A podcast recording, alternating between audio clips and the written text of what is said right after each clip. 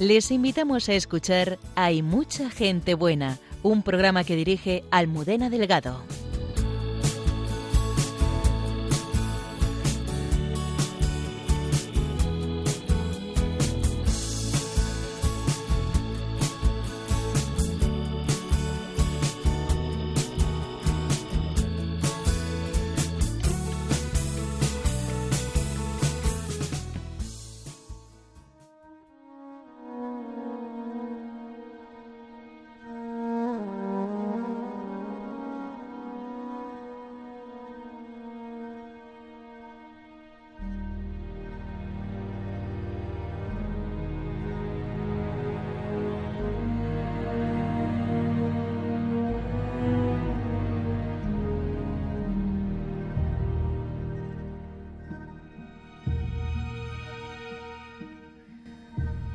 El Líbano es una tierra de gran belleza, cuya hermosura es cantada en distintos textos bíblicos, pero también es una tierra sufriente, desgarrada por diversos conflictos bélicos. Esta noche vamos a conocer cómo viven allí los carmelitas descalzos y cómo su presencia es anuncio de Cristo a la vez que construyen la anhelada paz. El padre Raimundo Abdo nos mostrará cómo viven los católicos en el Líbano.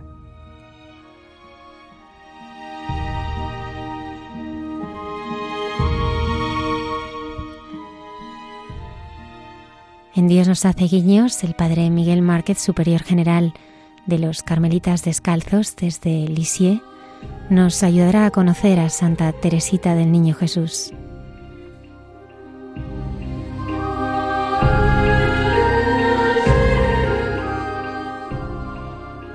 Cayetana Heidi Johnson en Jesús en su tierra nos hablará de la ascensión de nuestro Señor.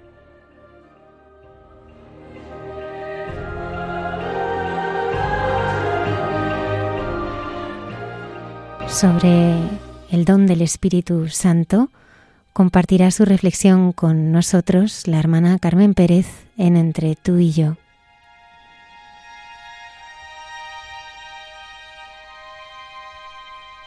Buenas noches y bienvenidos una madrugada del viernes más a nuestro programa.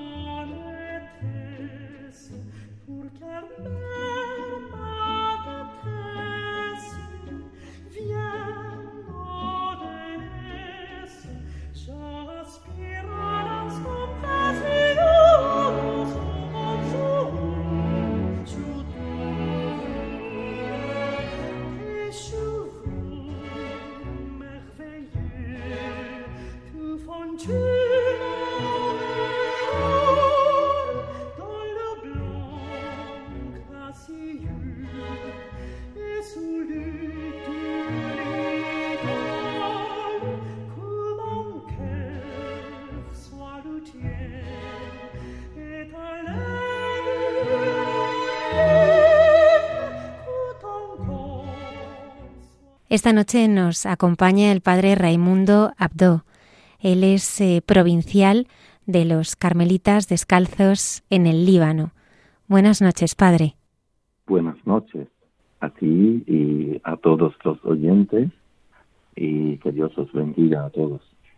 Padre, ¿cuál es la situación actual del Líbano? Y la situación actual del Líbano eh, en este momento es eh, una crisis eh, de tipo económico muy, muy grave, muy eh, difícil, eh, que es semejante a la situación en Venezuela, si tenéis una idea de lo que está pasando por ahí, que llega de seguida después de, de, la explosión de Beirut y muchas manifestaciones de la gente en la calle, desde el año 2019 Y esto también después de muchas otras eh, crisis que seguían una detrás de otra por motivo de la eh, geopolítica, donde está el Líbano, los problemas, las crisis en Siria, alrededor del país, que llegaron hasta tener una crisis económica muy grave en nuestro país. Y esto nunca en el pasado eh, económicamente se ha tenido una crisis tan eh, fuerte.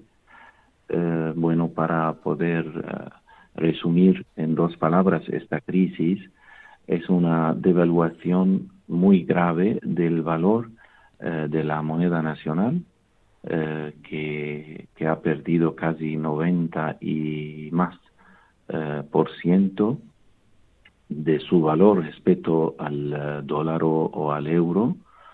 Y la gente, eh, toda la gente, eh, todo el mundo, especialmente los pobres, han perdido todos sus ahorros en los bancos.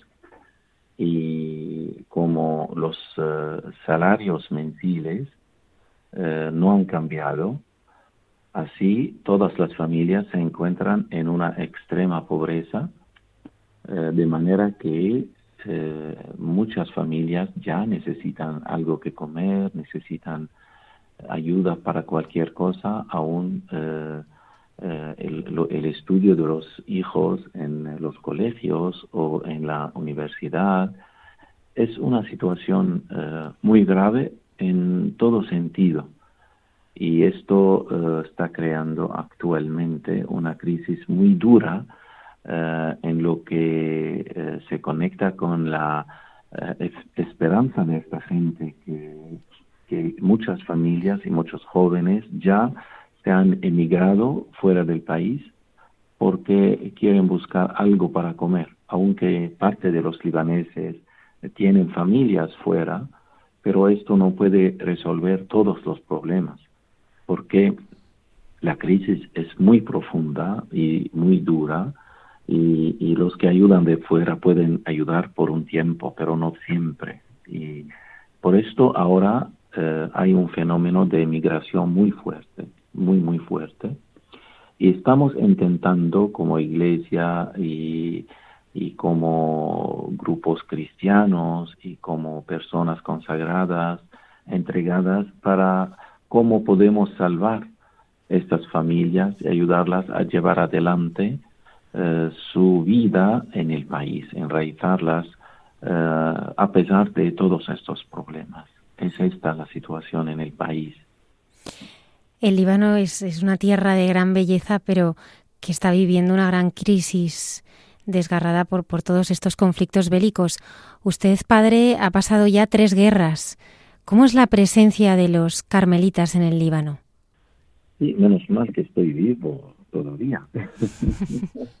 porque, porque vivir tres guerras y, quizás más guerras también y sentir muchas bombas y muchas, muchas explosiones, aún la última en Beirut, y, asistir a muchos eh, eh, fenómenos de la guerra que causaba estas muertes que no esperadas en muchas familias y ser testimonio de muchas mudaciones involuntarias en la vida de la gente y del país. Es una gracia decir eh, ahora que estoy vivo aquí hablando con vosotros. Esto significa que después de todas guerras el Señor siempre nos da este don de la vida. Es, eh, es algo muy bueno y quedarse en vida también nos da la posibilidad de contribuir, de ayudar, de salvar a la gente que nos necesita donde estamos y en cualquier situación estamos. Creo que para mí mis sentimientos de agradecimiento hacia Dios y hacia todas las personas que me, me, ayudaron en mi vida para seguir adelante y dar este testimonio. Y uh, y gracias porque el Señor nos dio a nosotros como carmelitas, a pesar también de la guerra, porque en nuestras casas, especialmente en la de Beirut, eh, de Trípoli, eh, de Meshlaya, en Kobayat, estas casas que estoy nombrando, han recibido muchas bombas y muchos misiles dentro de su recinto y, han sido casi destruidas y una de ellas completamente destruida por la guerra y a pesar de todo estamos aquí.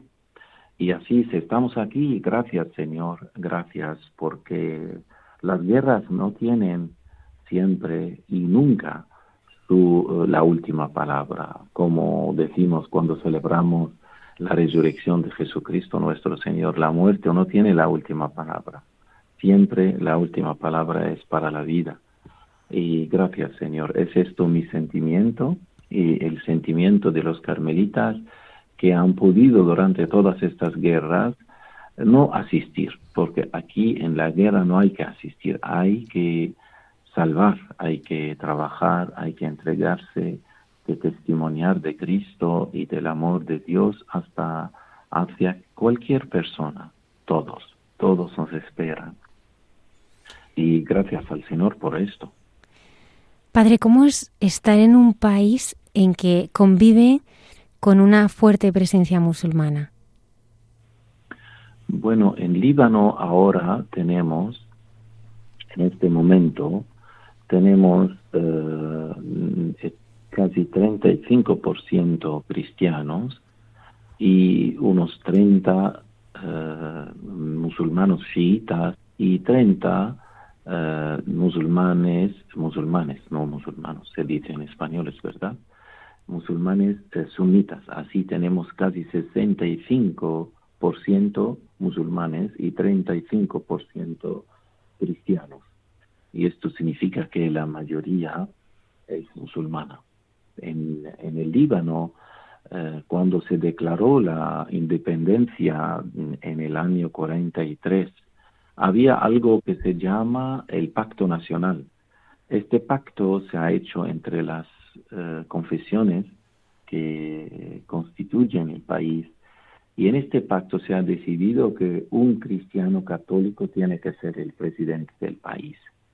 Y eh, han distribuido las, las otras posiciones más grandes del gobierno entre las confesiones de manera que los cristianos que forman la mitad de la, de la Cámara de, de los Diputados pueden tener esta seguridad y no serán eh, sobre, eh, no sé la palabra, dominados por los musulmanes. Y esto como una promesa, como se entiende en la política también, la necesidad que los cristianos hagan parte de este país porque desde el inicio de su historia los cristianos eran eh, formaban una parte esencial y contribuyen y han contribuido muy esencialmente no solamente a formar la identidad del país, pero toda la cultura árabe.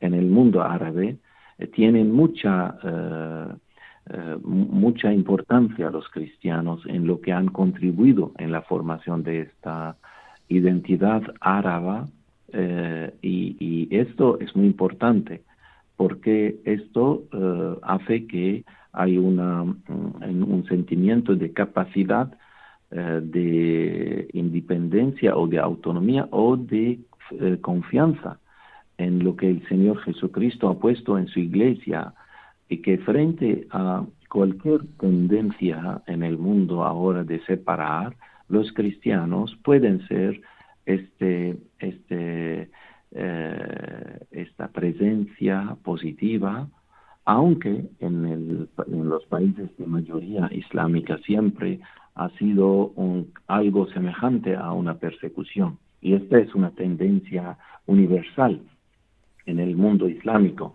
pero eh, en Líbano se pasa de manera diferente. Por esto nosotros sentimos en Líbano que los cristianos eh, son una necesidad para que eh, para la construcción de una identidad que, la, que es la identidad libanesa. Y yo quiero aclarar este, este punto muy importante. La identidad libanesa de los cristianos y de los musulmanes es muy diferente del Islam eh, clásico, fanático, que donde no puede encontrar a los cristianos, porque en Líbano los musulmanes eh, pasan eh, a estudiar en los colegios y en las universidades católicas y cristianas, eh, no solamente católicas. Y esto abre muchas ventanas para el Islam, para respirar el aire puro de la humanidad, como la humanidad de Cristo que no distingue entre cristiano y musulmán. Y ellos lo experimentan en nuestros colegios, en nuestras instituciones sanitarias y universitarias. Y por esto, en vez de sentirnos como eh, en miedo o en, eh, en, el, en la eh, falta de confianza en nosotros mismos, no, nosotros sentimos que podemos contribuir eh, a construir el hombre y la mujer de un país y de una cultura árabe. Y, aunque eh, no todos los musulmanes entienden lo que estamos haciendo, pero hay muchas pruebas en la historia del país en las que se ve que el musulmán que ha estudiado, que ha sido formado en nuestros colegios, no ha hecho las agresiones y las transgresiones y los crímenes que otros ya cometen en otras partes del mundo. Y esto tenemos muchas pruebas de esto. Por esto yo digo que el Señor nos pide ahora de estar en contacto en todo el mundo islámico para decir Jesús, pero decirlo de manera más eficaz que con palabras y con eh, libros, decirlo con nuestras vidas. Yo actualmente profundamente siento si este, eh, este, estos sentimientos son verdaderos en mi vida personal. Es, es lo que siento ahora. Quizás no era tan fácil llegar hasta sentirlo porque veo alrededor de mí personas a veces que tienen mucha mucho fanatismo y se encierran eh, sobre sí mismo y no quieren decir que yo quiero al diferente, pero es el mensaje del Evangelio nos abre siempre para amar a todos. Y yo creo que no hay otra, no hay otra vía para realizar esta paz en nuestros corazones y en el mundo que está. Padre, hay ejemplos además de esta convivencia, como oíamos que, que alguna mezquita solo eh, suena dos veces eh, para respetar los oficios del convento carmelita con el que linda y, usted también recibe algunas imágenes de, de Jesús y María de las escuelas carmelitas donde muchos musulmanes estudian.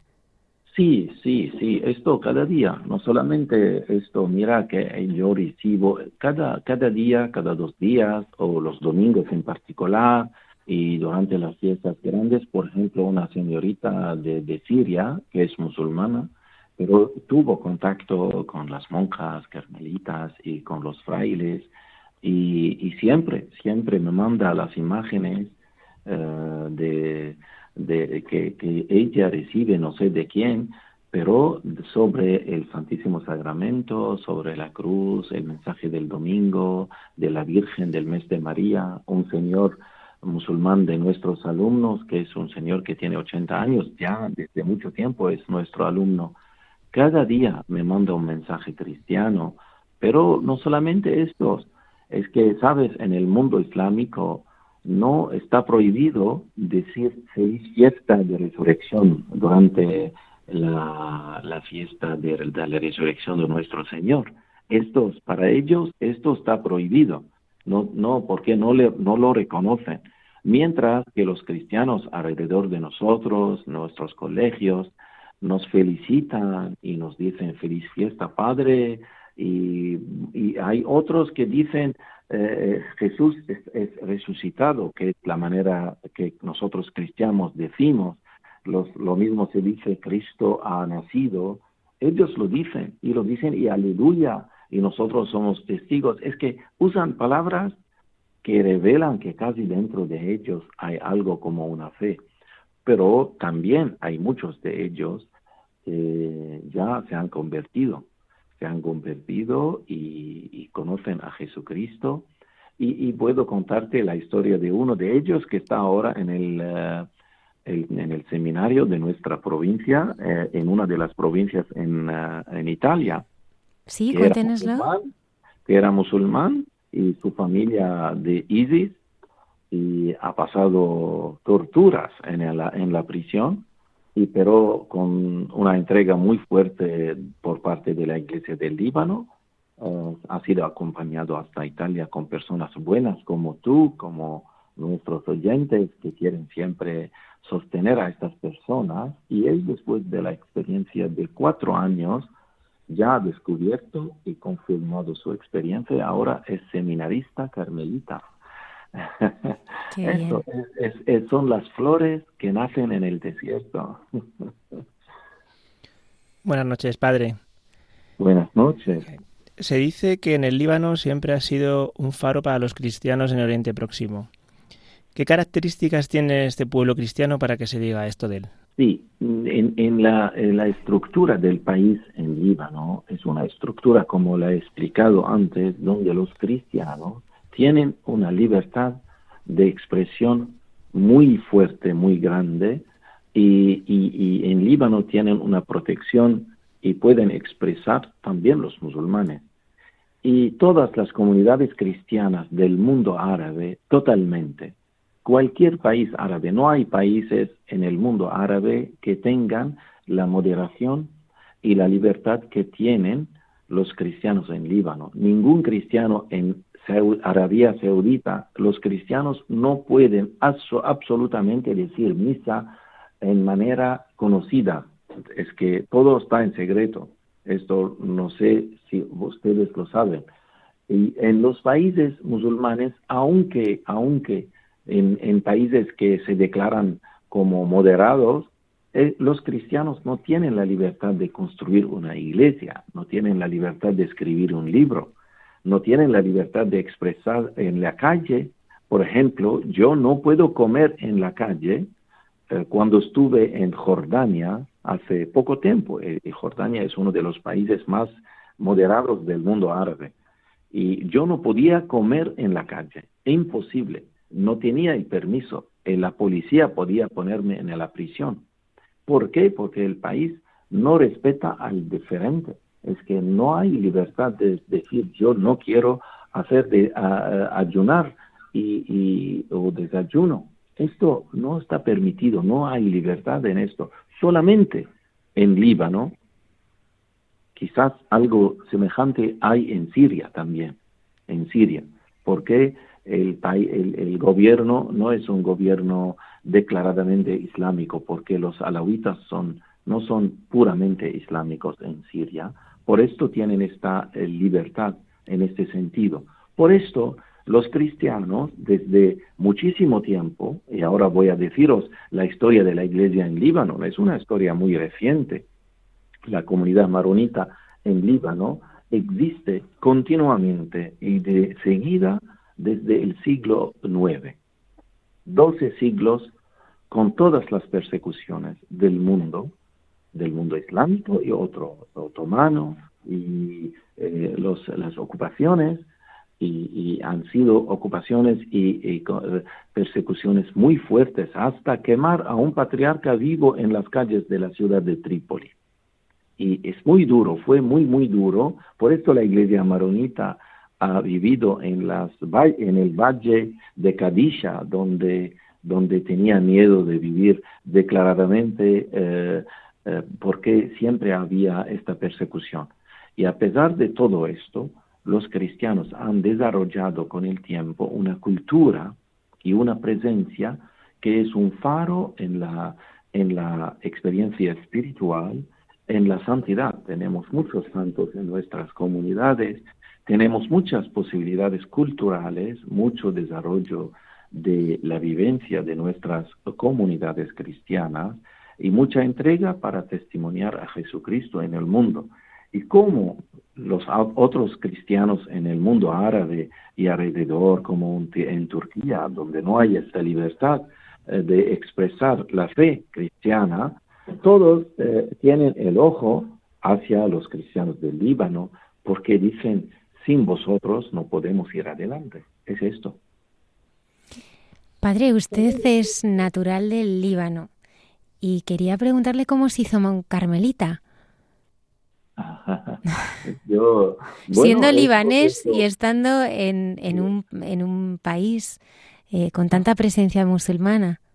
Es fácil, es muy fácil, porque los carmelitas estuvieron en Líbano desde el año 1643.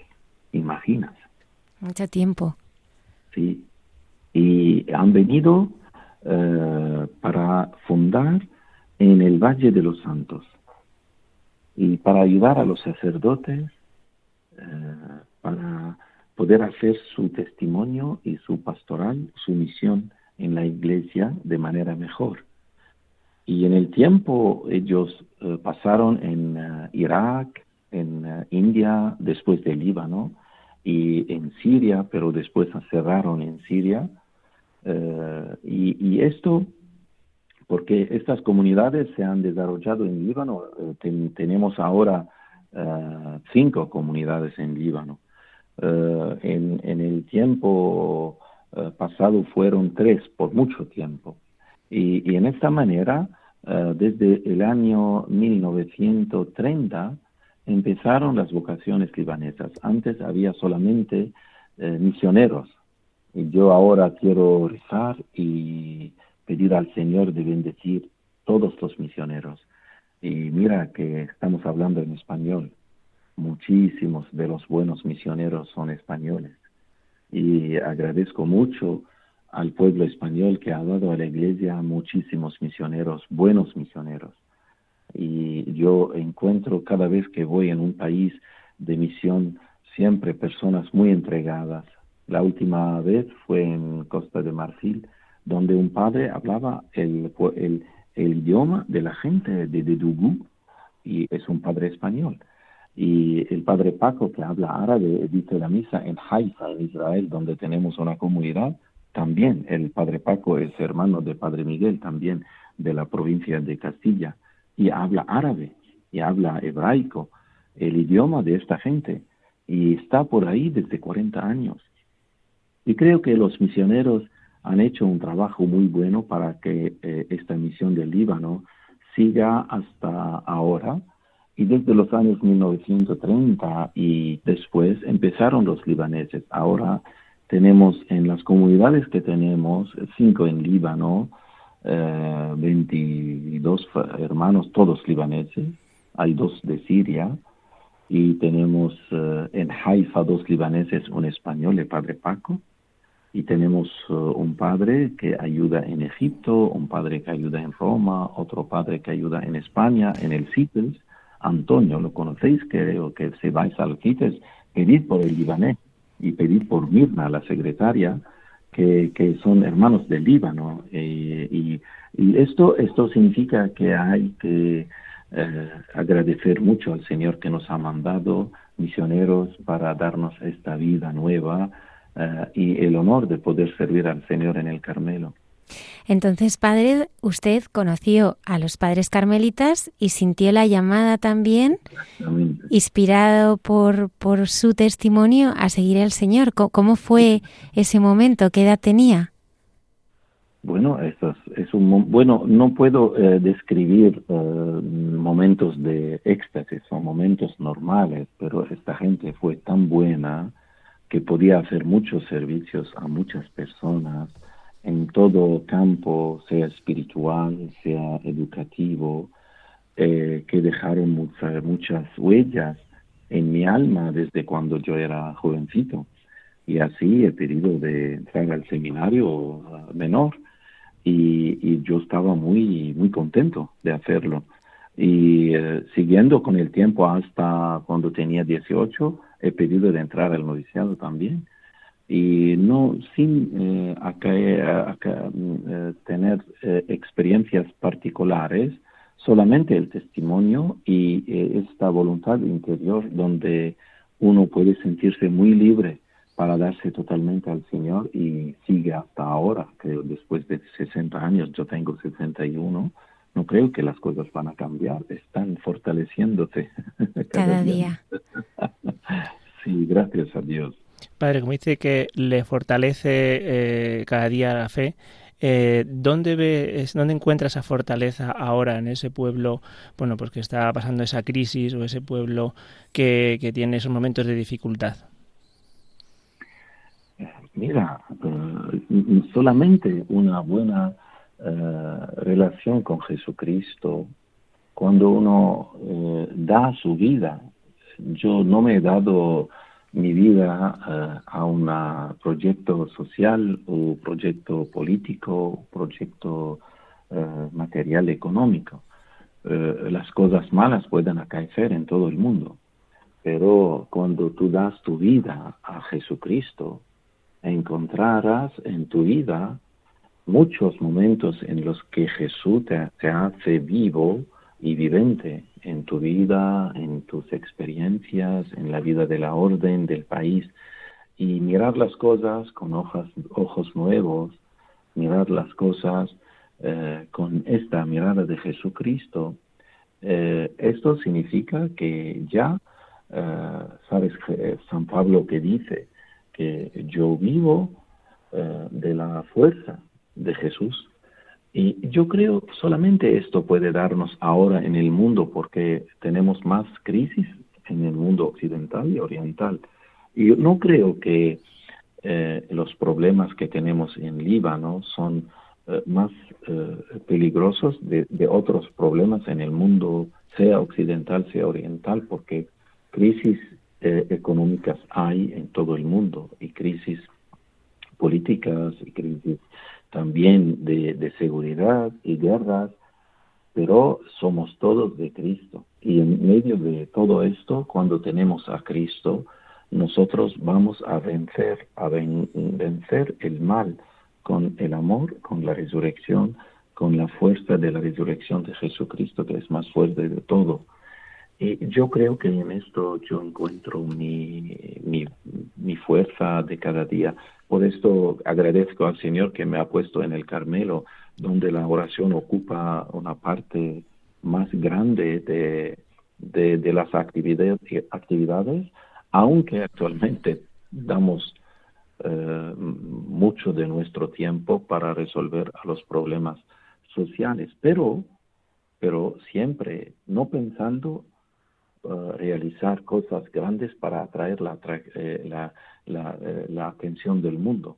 Yo lo hago todo por, Jesucristo. Ahora estoy hablando porque yo creo que Jesús quiere decir algo a ti, a mí, a cada uno que de los oyentes, por lo que estoy diciendo. No sé, pero Él va a decirlo, no soy yo, quizás por una palabra, pero hay que hacer todo por Jesús y todo porque hay Jesús y es Él que va a decir todo por medio de nosotros, de las palabras, de los actos, de cualquier cosa que hacemos.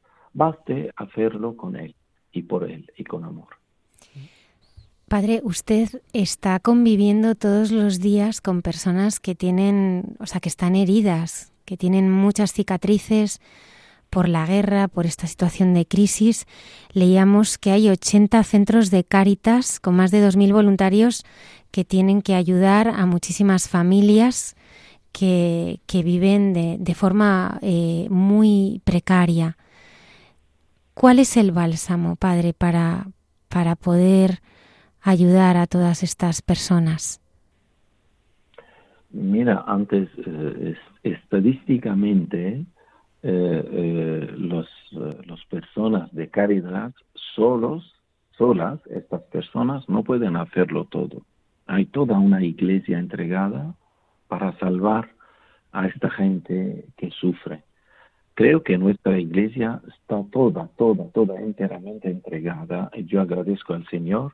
En medio de los problemas encontramos a personas muy fuertes y tenemos, eh, sí, más de mil voluntarios de Caritas y 36 centros en todo el país eh, distribuidos donde eh, Caritas, con la ayuda de mucha gente de buena voluntad, eh, están asistiendo. Esto es material, porque, eh, pero esto, como he dicho un poquito antes, el, dar el alimento solo no es la especificidad del cristiano.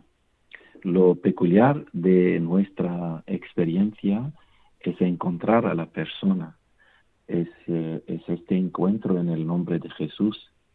Y la gente no solamente eh, eh, quiere comer, la gente a veces quiere atención. Y, hay otra cosa muy importante.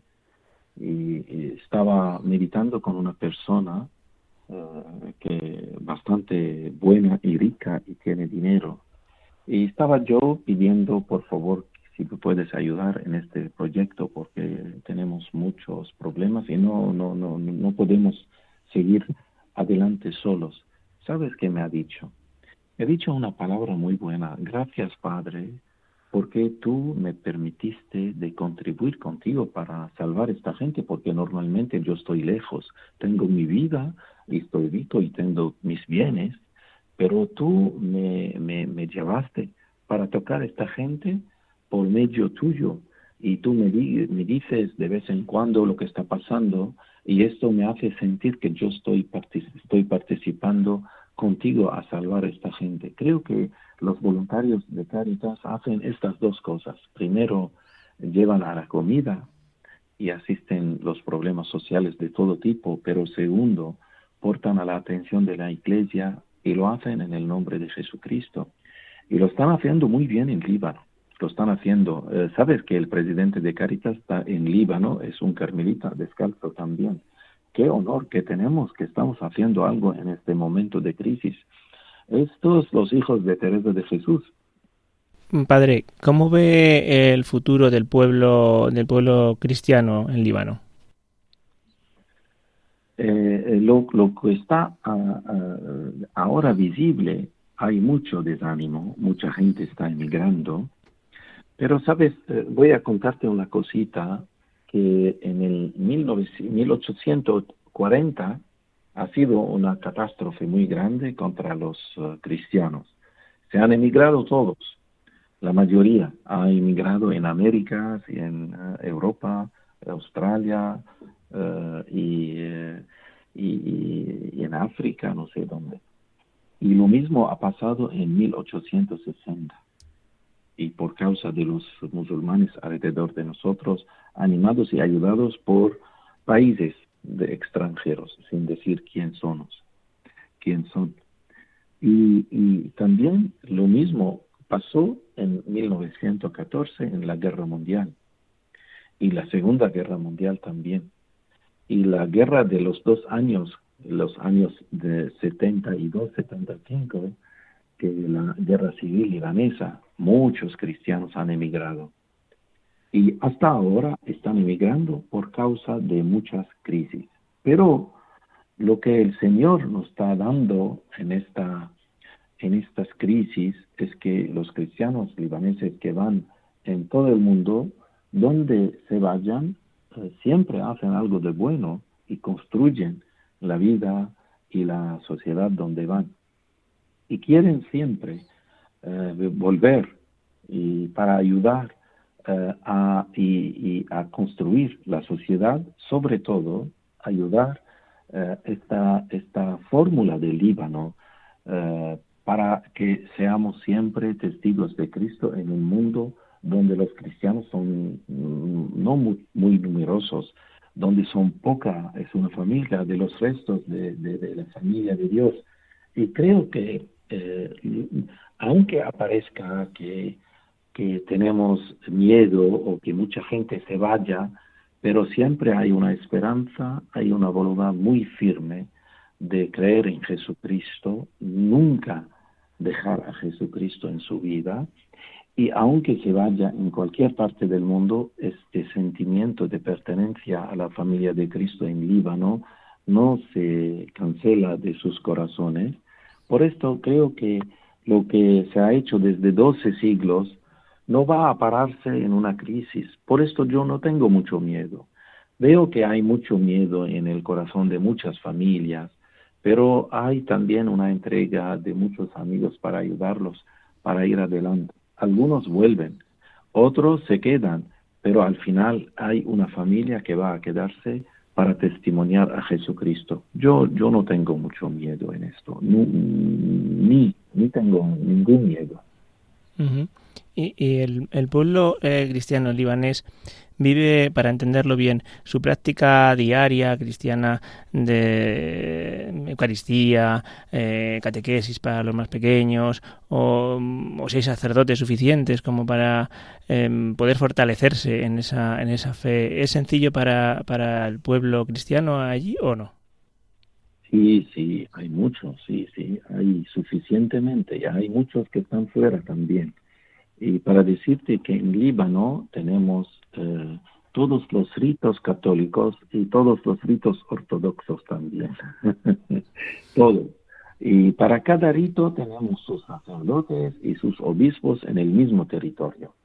Y el patriarca maronita es el jefe de la conferencia de los obispos y de los eh, eh, patriarcas católicos de Oriente que son todos, todos los católicos, digo latinos, digo eh, griegos griego católicos, armenios, eh, también coptos eh, y los caldeos y siríacos. Así todas las comunidades cristianas tienen su patriarca y sus obispos y sus sacerdotes y tenemos cinco órdenes maronitas también y unas 10 eh, o 12 eh, congregaciones femeninas eh, maronitas.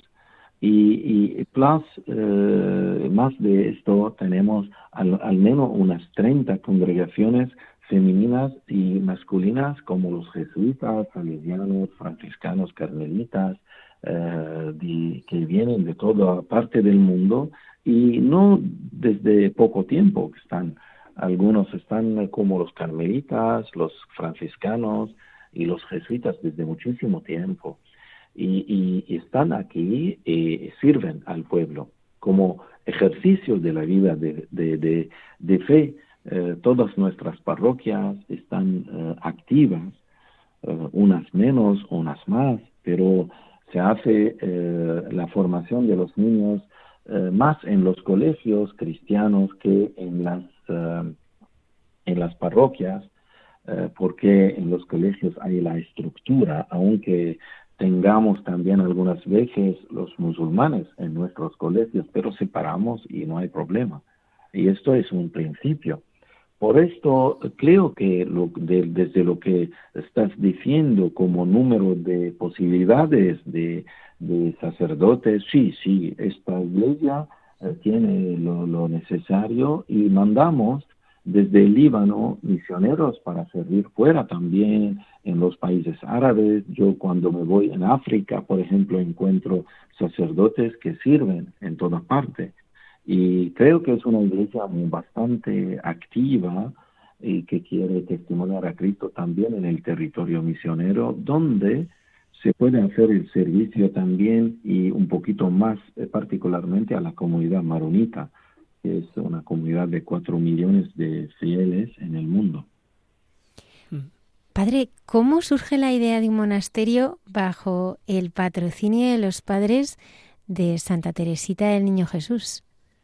Sí, esto en el convento de Beirut nuestro.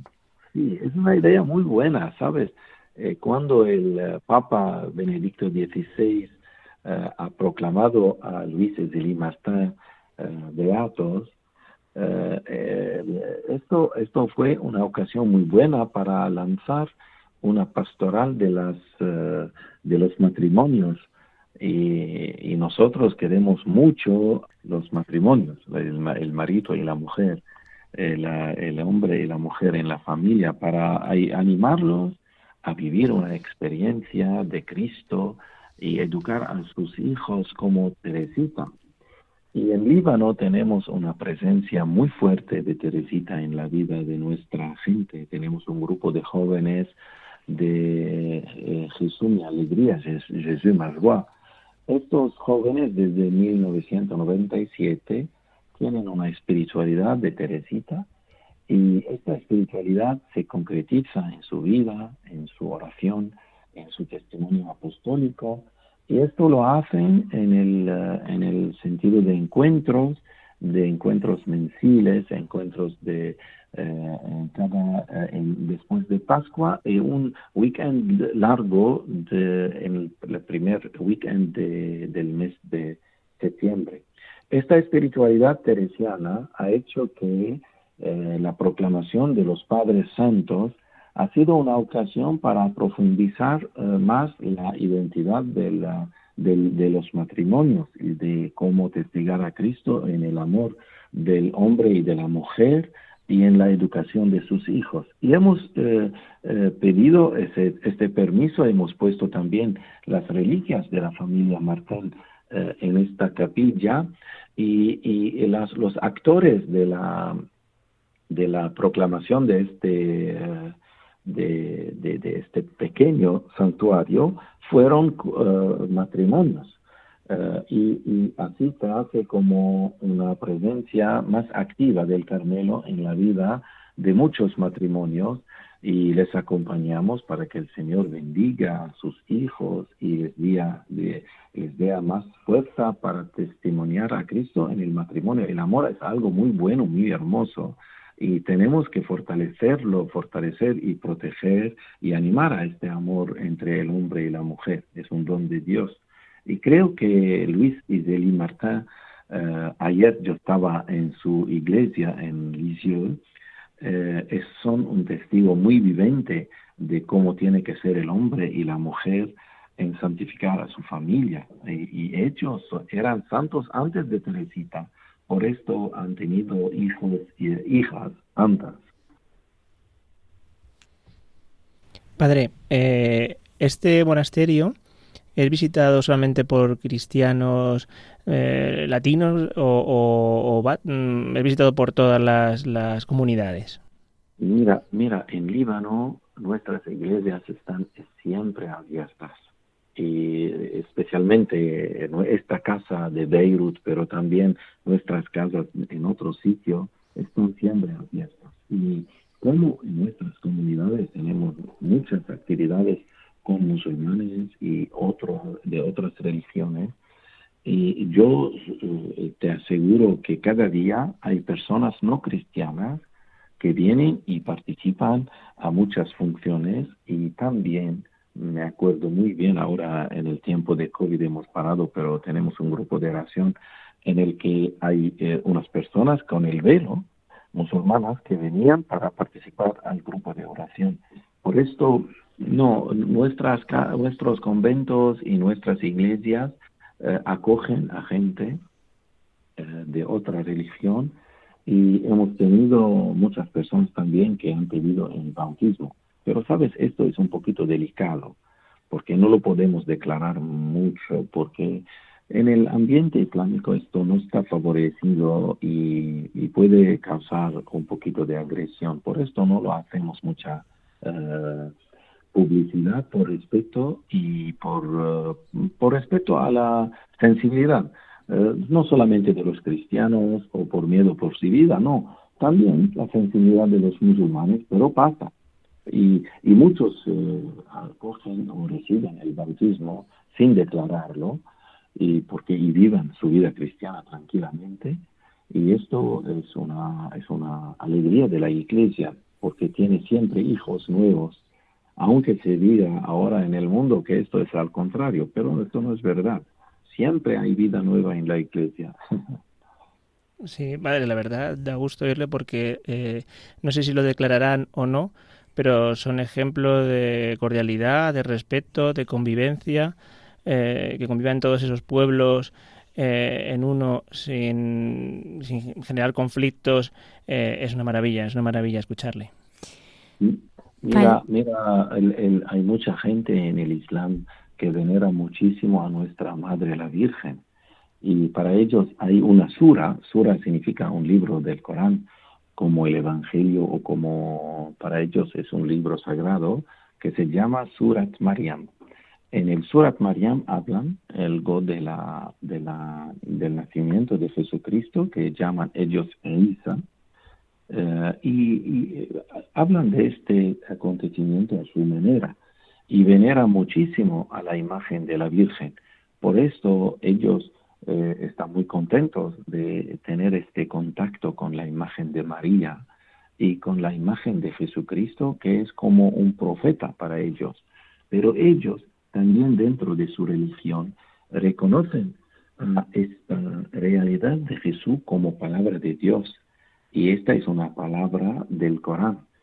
Y, y, no quieren decirlo declaradamente, pero es una palabra del Corán.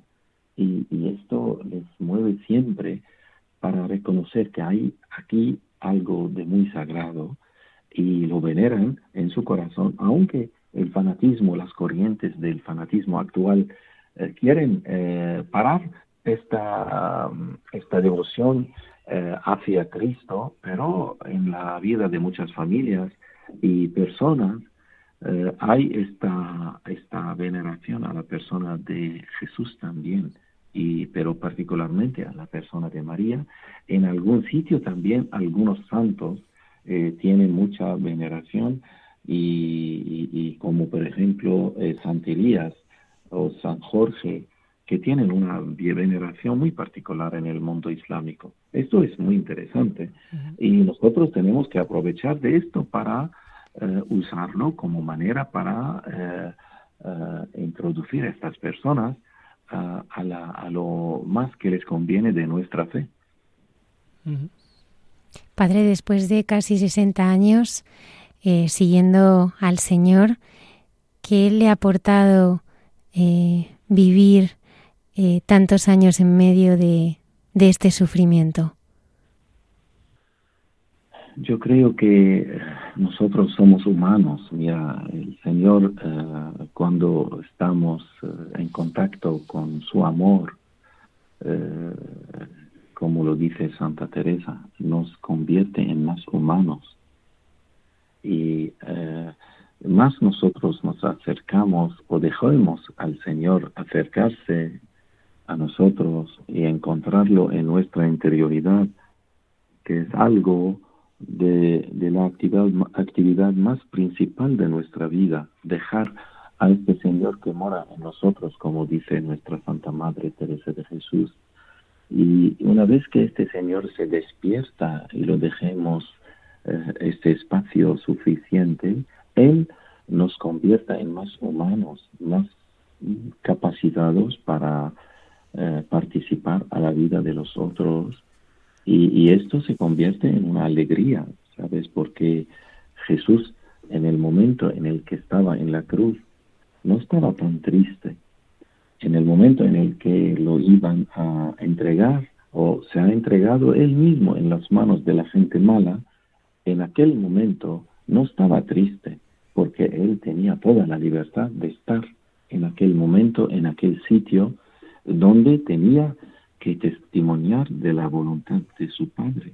Y mi pan es hacer la voluntad de mi Padre.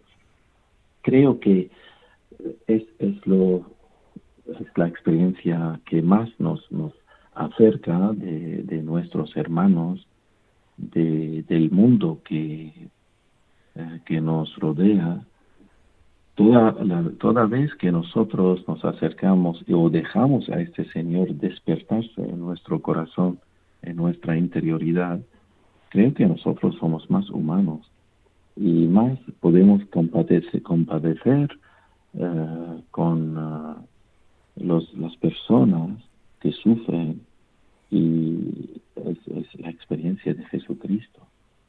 Y, y, y, lo, que, lo que nosotros, como dice el Santo Padre Juan de la Cruz, eh, cuando ha nacido Jesús en, el, eh, en la gruta, el mundo estaba en alegría, pero el niño estaba llorando.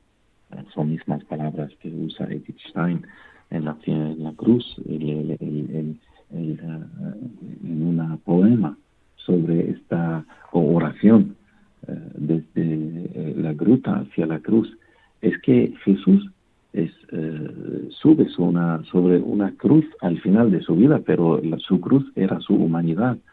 Y nosotros creo que tenemos que subir a esta cruz, porque esta cruz está en nosotros, que es nuestra humanidad, que es el único medio para amar. Con nuestra humanidad podemos amar a toda esta gente y, esto es el cristianismo.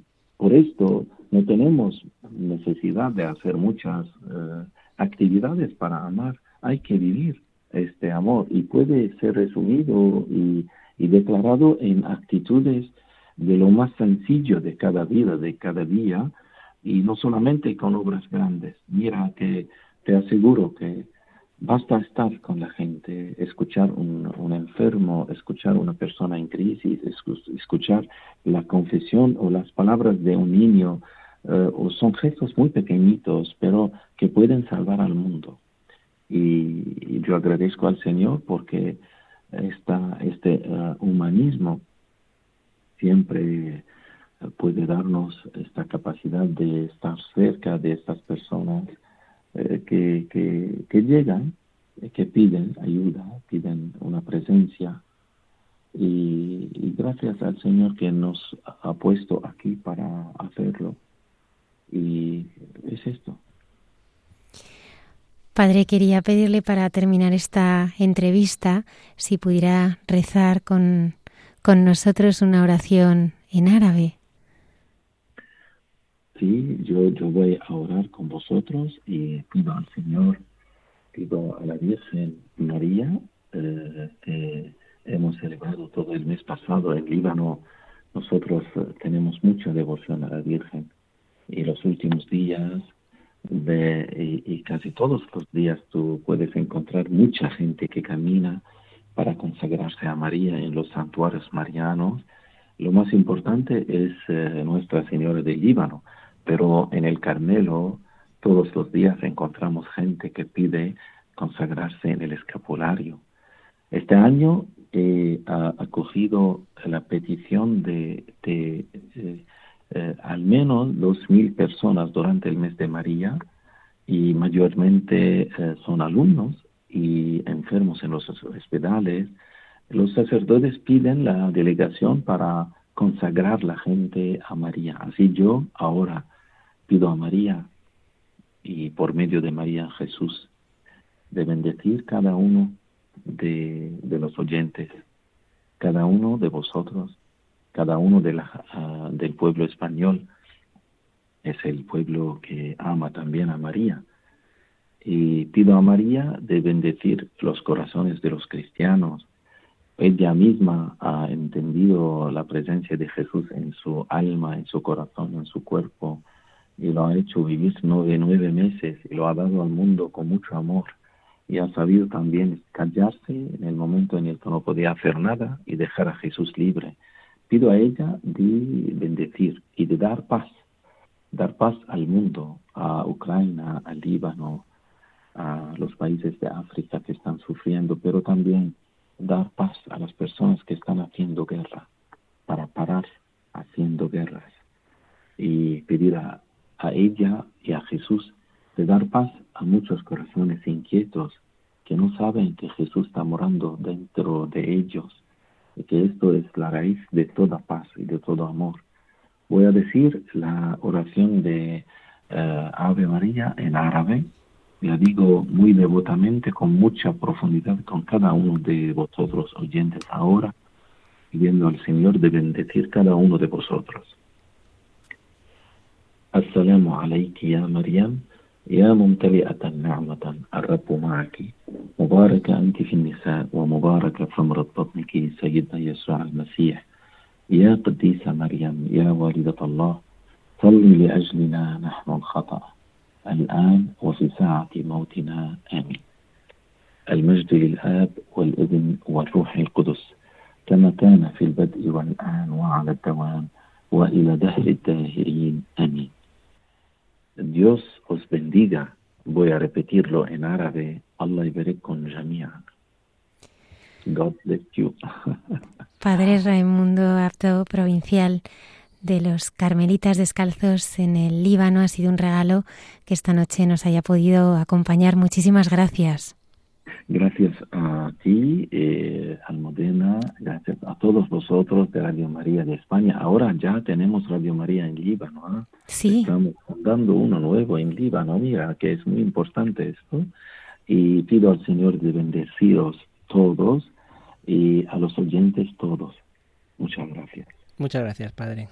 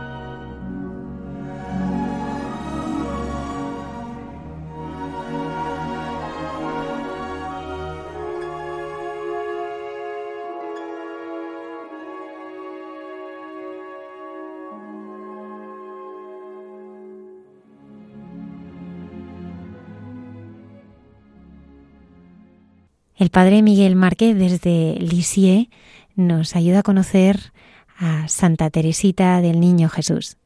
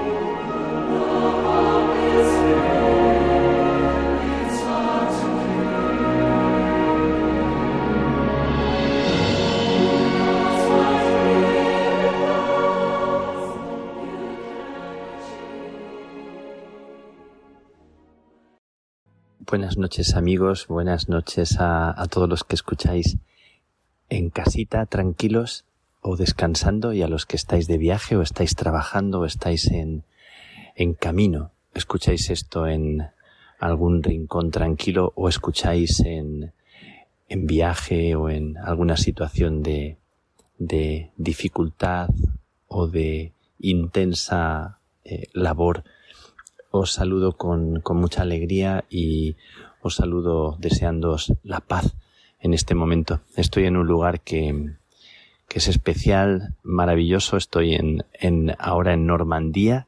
He venido directo desde Egipto, donde estuve poquitos días, directo a Francia, directo a, a Lisieux, a la tierra de, de Santa Teresa del Niño Jesús, una figura especial, impresionante, entrañable, pero estoy ahora en, eh, junto al río, junto a la tapia del convento de las Carmelitas Descalzas. Se oye el ruido del río en la noche y a esta hora donde todo está tranquilo y todo parece dormir, aquí en Francia la gente se, se acuesta muy prontito y está todo como en una en una calma y en una paz y en un silencio que ojalá se, se transmita a través también de, de la radio y os llegue esta paz y este silencio. Estoy a la orilla de, del río y detrás del río está la tapia, una tapia alta. Del otro lado están los árboles, los árboles del Carmelo de Santa Teresita, eh, en una zona que, que es muy bonita que hemos visitado anteayer un poquito más allá de la tapia está la, el lugar donde lavaban la ropa. Hay una foto de Santa Teresita muy bonita que está eh, inclinada sobre una de esas piscinas donde antiguamente se lavaba la ropa y la conservan las, las carmelitas. Eh, todo está lleno de recuerdos de esta, de esta mujer eh, y estoy aquí estos días emocionado, sobrecogido porque todo lo que se refiere a, a esta mujer emociona, toca y, despierta mucho por dentro. Si alguien que no, que no conoce a Teresita me está escuchando, le invito a que lea, a que lea sin, sin quedarse en la sensación a veces de infantilismo que alguna persona le ha, le ha como echado atrás, le ha tirado para atrás, porque lo que se encierra es eh, todo lo contrario aún en las palabras a veces que hablan de, de cosas como que son de pequeñez, de, de infancia, de, de cosas así como muy, muy amorosas, pero está llena de una fuerza, de una vitalidad, de una valentía, de una audacia, de una, de una fuerza impresionante y de una originalidad y una capacidad de leer la historia, las dificultades y la enfermedad con, eh, con una madurez y una fuerza impresionante.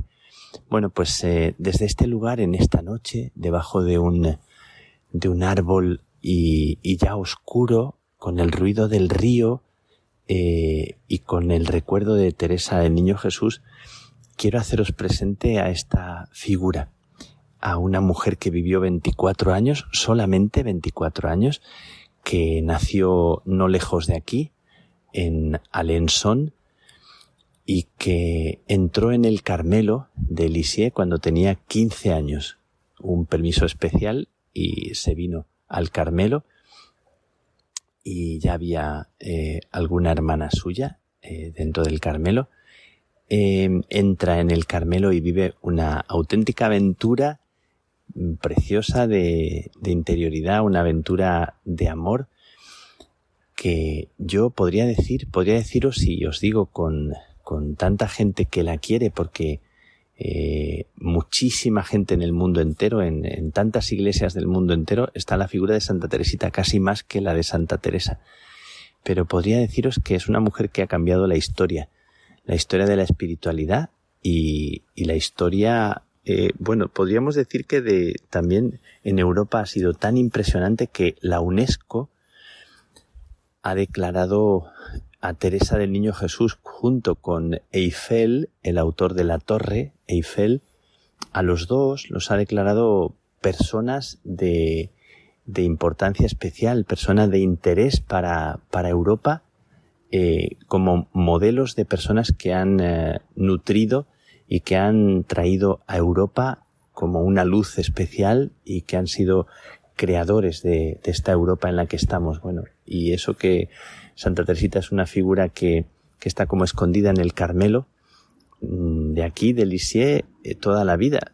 Permanece como en esa especie de escondimiento de una monja de clausura y se convierte en una figura que atraviesa los muros y los claustros y llega al mundo entero por la, la peripecia, por la aventura, por, por la maravilla de, de lo que ella descubre interiormente y de cómo vive su propia historia. Eh, por eso eh, es impresionante que todavía lleguen aquí a, a cientos y cientos de personas de, de todo el mundo eh, continuamente, sin parar. Es un, es un fluir de gente que viene de todas partes y que se sienten sobrecogidos. Hemos entrado en el Carmelo, hemos entrado en los lugares que ella pisó, en los que ella vivió, me ha conmovido mucho eh, los claustros, la cruz donde ella se hizo la, la fotografía, eh, la habitación en la que murió, la enfermería, eh, la celda donde ella vivió, una inscripción en la puerta donde hizo una, con, con un punzón hizo eh, y escribió también una frase dedicada a Jesús como su amor único. Y, y tantas y tantas eh, cosas y recuerdos que hay aquí, como el lugar que os he dicho donde lavaban la ropa y todo. Bueno, pues sobrecoge mucho que una mujer eh, tan, tan simple en apariencia, tan humilde, tan sin hacer ruido, cuando ella muere, dice una hermana de comunidad, que qué podrán decir de ella, que no había nada que decir, que, que no tenía nada especial, nada extraordinario, que no había nada que fuera significativo, decía una hermana que había vivido con ella.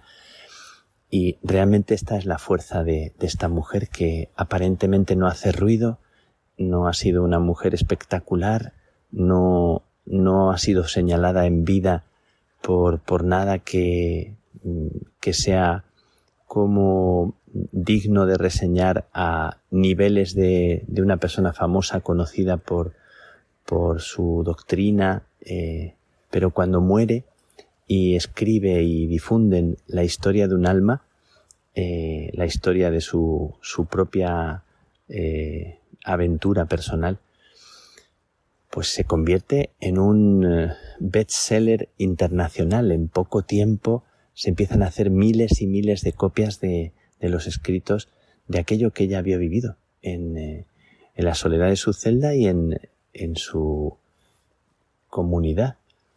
Y se convierte en una auténtica revelación por la manera de vivir la, la caridad, de vivir la vida comunitaria, de acoger su propia enfermedad, de vivir con las hermanas una comunidad llena de dificultades, llena de personas con, con problemas, algunas monjas con sus manías, con sus situaciones psicológicas difíciles, con, ¿verdad? Con lo que es una vida comunitaria a veces también de difícil en la convivencia, con hermanas que eran muy pesadas, con algunas hermanas con eh, actitudes que, que, no eran de caridad y, y tantas otras cosas tan bonitas de la vida comunitaria, del compartir.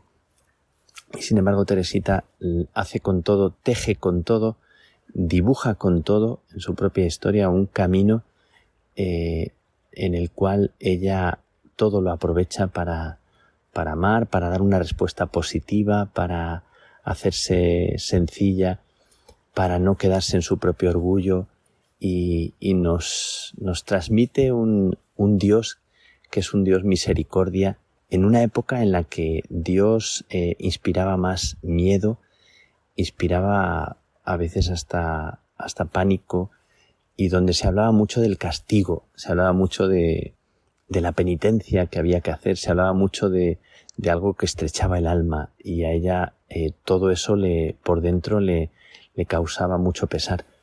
Cuando se hablaba de la Virgen como reina, como eh, una señora excelsa, a ella aquello le dejaba como muy mal y pensaba en la madre cercana. Y cuando pensaba en Dios, pensaba en Dios que es misericordia, un Dios eh, al que uno se acerca con confianza, un Dios que conmueve las entrañas y que, y que invita a, a dejarse amar. Y este es el gran mensaje de Teresa del Niño Jesús, que es una mujer que nos enseña como a, a dejarnos amar, que nos enseña a romper el esquema de nuestro propio esfuerzo pensando que nosotros conquistamos el mundo, conquistamos la vida o conquistamos el cielo.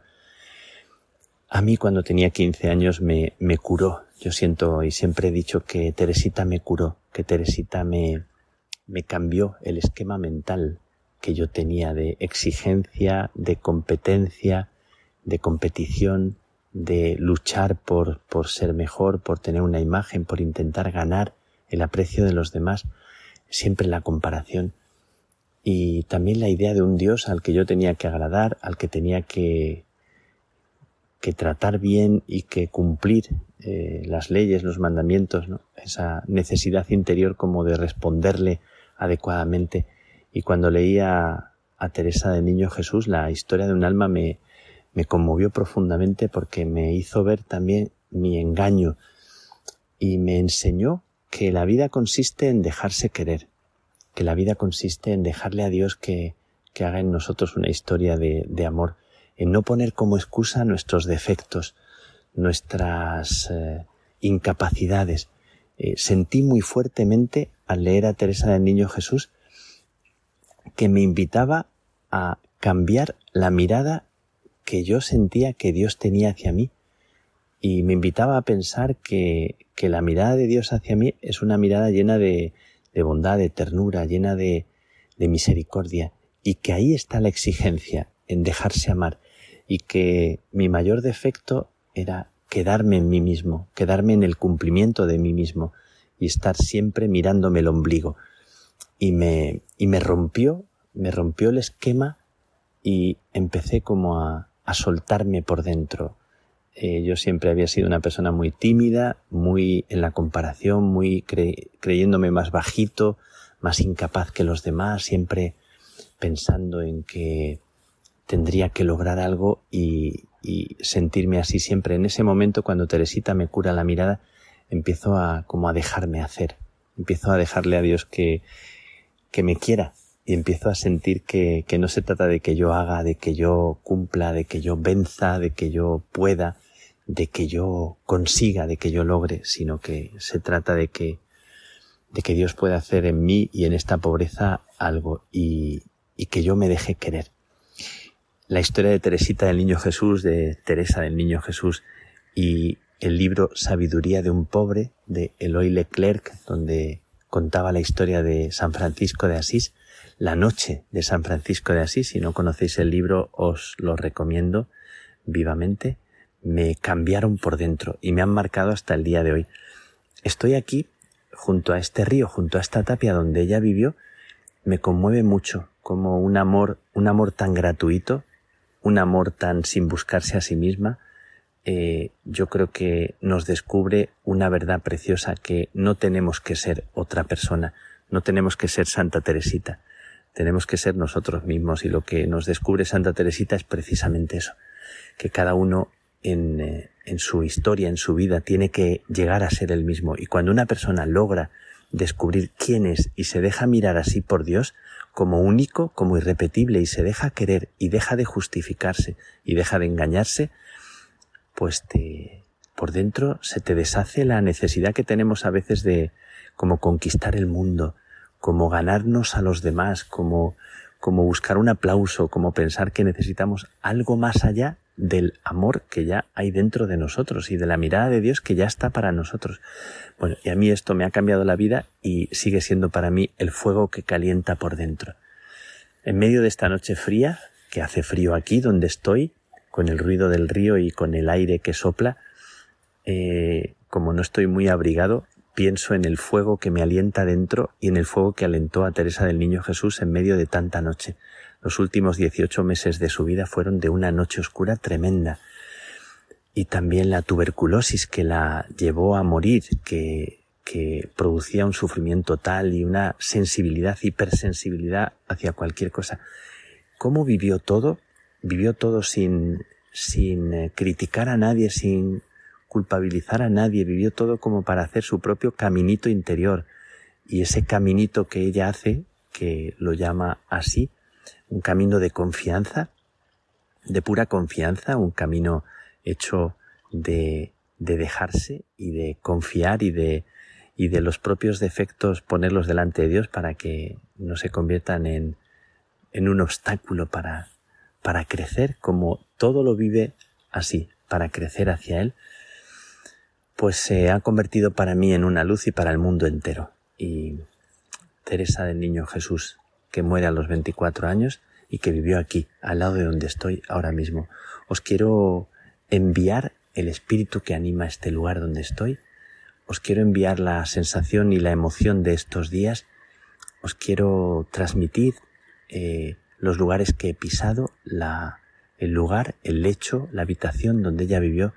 Me imagino, pues eso, unos años antes a ella viva.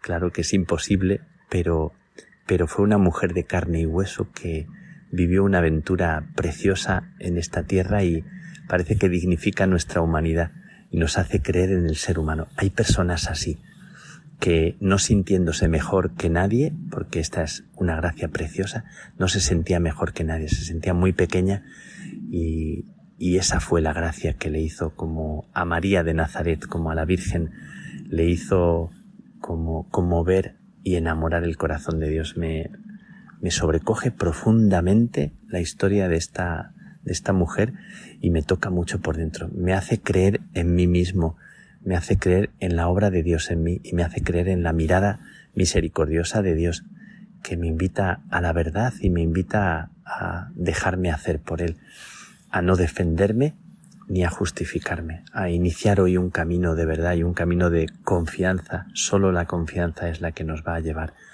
a su amor. Pues eh, le pido a Teresita que nos, que nos enseñe el camino, que nos enseñe hoy en este tiempo de crisis, de dificultad, de tanta, de tanta guerra, de tantas situaciones que nos hacen a veces desesperar o, o no creer en el ser humano, que nos devuelva la fe, esa fe tan bonita en la sencillez de nuestra propia vida, en esta tierra donde ella vivió una aventura que podemos vivir hoy, cada uno, sin compararnos y sin querer ser nadie otro que nosotros mismos. Me alegro mucho de compartir con vosotros este rato junto a este río, eh, en esta noche fresca y llena de un calor por dentro que habla de vida, con tantas personas que, que tienen fe y que no se rinden a pesar de la noche, a pesar de no ver nada, a pesar de no sentir a Dios. Eso decía Teresita. Quiero creer que estás ahí. Y amar, amar sin esperar nada, amar gratuitamente como ella hizo. ¿Cómo se hace? Pues te pedimos, Teresa, Teresita, que nos enseñes. enséñanos, acompáñanos, danos la mano, ayúdanos, te necesitamos. Que Dios os bendiga, que Dios os regale la gracia de sentiros eh, queridos por vosotros mismos hoy y no mañana. Que Dios os bendiga.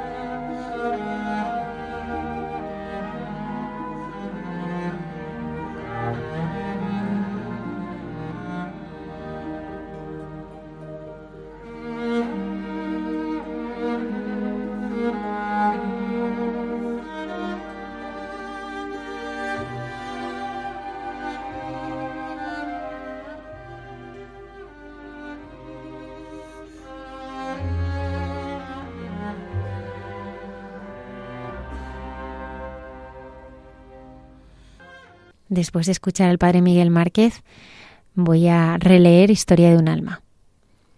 Pues sí, la verdad que dan ganas para recordar y saber lo que la vida de esta santa, ¿no? Doctora en la Iglesia con 24 años, o sea, parece mentira que una persona tan joven tenga esta espiritualidad tan profunda y que, mm, por ejemplo, el Papa Pío XI la canonizó.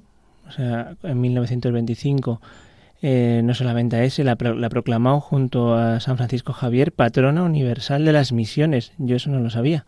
A Teresita de. Seguimos en Hay mucha gente buena y ahora eh, continuamos con Cayetana Jairi Johnson que nos hablará en su sección Jesús en su tierra de la ascensión de nuestro Señor al cielo.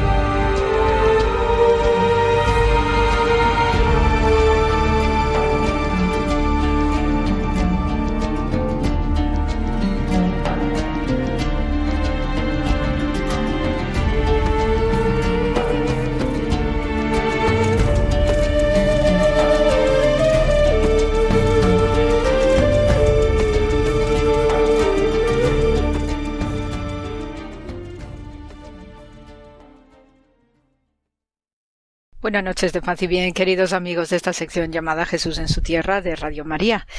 Y, bueno, pues ya eh, poquito nos falta para eh, Pentecostés, eh, que también coincide con la fiesta de Shavuot para los hebreos. Y ya en el programa de la semana que viene, pues os comentaré acerca de esta celebración compartida entre Pentecostés y Shavuot. Pero mientras, los diez días antes de esta celebración de Pentecostés, hemos tenido la ascensión de nuestro Señor Jesús de Nazaret al cielo. Entonces, eh, por supuesto, pues os comentaré algo de el lugar donde se conmemora y se celebra esta ascensión en Jerusalén. Eh, tenemos eh, la célebre localización de lo que se conocía en la antigüedad, en época bizantina, de la Basílica de Eleona. Es una forma eh, hecha en griego de lo que es la palabra para aceite, porque está en lo alto, en lo alto, en lo alto del Monte de los Olivos de Jerusalén. Este Monte de los Olivos Pues nos está dando muchos hitos últimamente acerca de descubrimientos arqueológicos porque gracias a que también pues hay un mantenimiento constante de lo que es todo el conjunto del Monte de los Olivos con sus iglesias, el enorme cementerio judío que se puede ver también hoy. Y después eh, diversos restos ¿no? del siglo I especialmente como el Dominus Flevit y otros entornos sabemos que este Monte de los Olivos pues nos va a dar muchísima más información para contextualizar eh, esos inicios de era cristiana y también el ambiente judío de entonces eh, por ello esta basílica de Eleona pues tiene un significado muy especial ya no solamente porque eh, desde ese punto Jesús subió a los cielos y desapareció en una nube, ¿no? Según podemos leer en el Evangelio, sino también por eh, el contexto histórico arqueológico del lugar. Em, este Monte de los Olivos, como os comentaba, pues está siendo muy especial porque además se están detectando mm, cuevas y más, eh, digamos, usos del terreno que servía tanto para lo que es el prensado de la aceituna para conseguir aceite. Y también pues hay una novísima excavación donde se ha descubierto uno de estos lagares específicos para el uso del templo de Jerusalén para el aceite de utilización sacerdotal. Y después a lo largo ya de toda la pues según uno va subiendo, pues tenemos incluso en el entorno del Dominus Flevit una tumba del periodo cananeo. Y esto sí que ya nos está diciendo que la existencia de la ciudad cananea de Jebús pues también tenía un entorno de necrópolis que preferentemente utilizaba esta ladera del Monte de los Olivos. Eh, después pues hay otros, otras cuevas alrededor eh, donde también eh, sabemos de que en una de ellas pues fue prendido Jesús de Nazaret en esa noche aciaga ¿no? de, de la traición de Judas y estas cuevas pues tenían un sentido muy específico en el Monte los Olivos porque eh, servía para acoger a los eh, viajeros que venían en peregrinación, especialmente a Jerusalén, y al ser una ciudad pequeñita por entonces, pues obviamente no había lugar para todos y podéis hacer eh, una conexión con ese, esa falta o esa ausencia de espacio que también se dio en Belén, en los, los momentos de la Natividad de Jesús.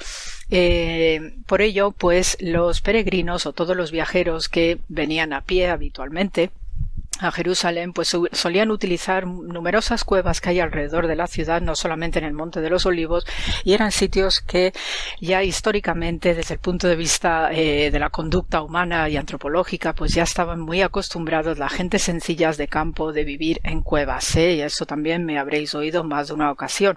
Y por eso las cuevas del Monte de los Olivos pues tenían un significado muy especial porque ya solamente con estar residiendo en alguna de estas cuevas eh, alrededor de Jerusalén, pues bastaba al fiel, al piadoso que venía en peregrinación o a hacer sus labores de sacrificio, también a comerciar a la ciudad, puesto que es todo un microcosmos entre la piedad, el negocio y el disfrute de la vida también. ¿eh?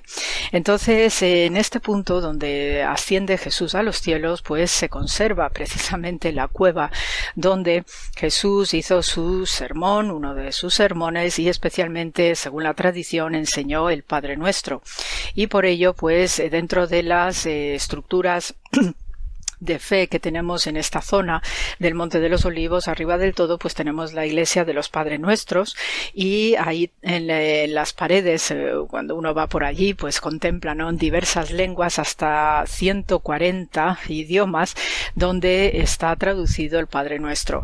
Eh, por desgracia, pues algunas de estas lenguas ya se han extinguido y entonces eh, el, último resto, digamos, arqueológico lingüístico que nos queda de estas lenguas ya extinguidas, pues las tenemos gracias a este, a este Padre nuestro que está en este, en este lugar, en esta iglesia del Paternoster.